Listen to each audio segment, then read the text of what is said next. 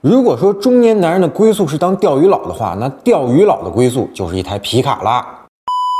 前段时间啊，有个经营钓鱼俱乐部的朋友问我，那他们经常要组织路亚或者海钓，那想买个车当俱乐部的工作车，问我有没有车型推荐。那我一下就来了兴趣了，给他推荐了几款车，但无一例外啊，全都是皮卡。那所以本期节目呢，就跟大家聊聊为什么我推荐皮卡而不是 SUV。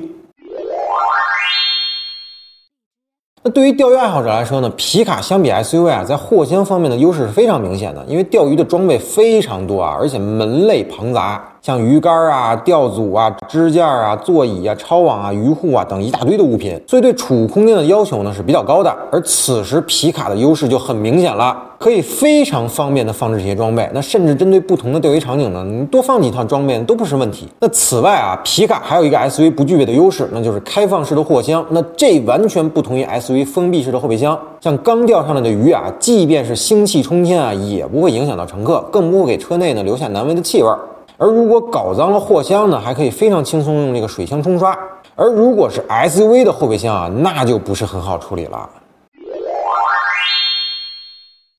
那对于喜欢路亚或者海钓的爱好者而言呢，除了货箱里的钓鱼装备啊，那可能还会有拖拽个小船啊或者房车的需求。那么皮卡仍然是一个不二之选。那根据最新的法规啊，对于牵引车的资质也提出了要求。像之前那种随便一辆车都能拖房车或者板车的时代没有啦，而中高端的乘用皮卡啊就不会出现这类麻烦了，因为绝大多数呢都解决了牵引资质的问题，哎，可以合法上路，不游走于法律的灰色地带中。而且除了合法的牵引资质以外呢，皮卡本身的拖拽能力也是很强的，那基本都是两三吨起，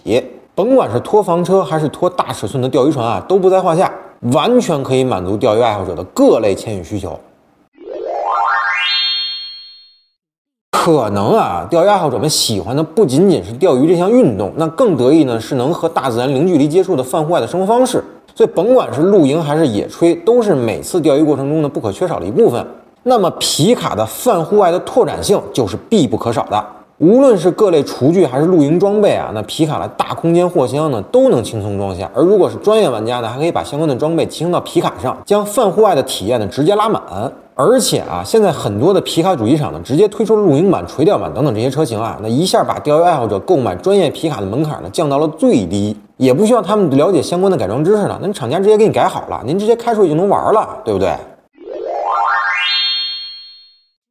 咱们话说回来啊，虽然推荐买皮卡呢是为了钓鱼，但是也必须要考虑车辆的通过性能。毕竟咱们是身处大自然中，那一旦遇到比较复杂的路况，那两驱车呢难免会有陷车的风险，这就很麻烦了。所以您这么一看，皮卡就更符合路亚爱好者的使用场景了。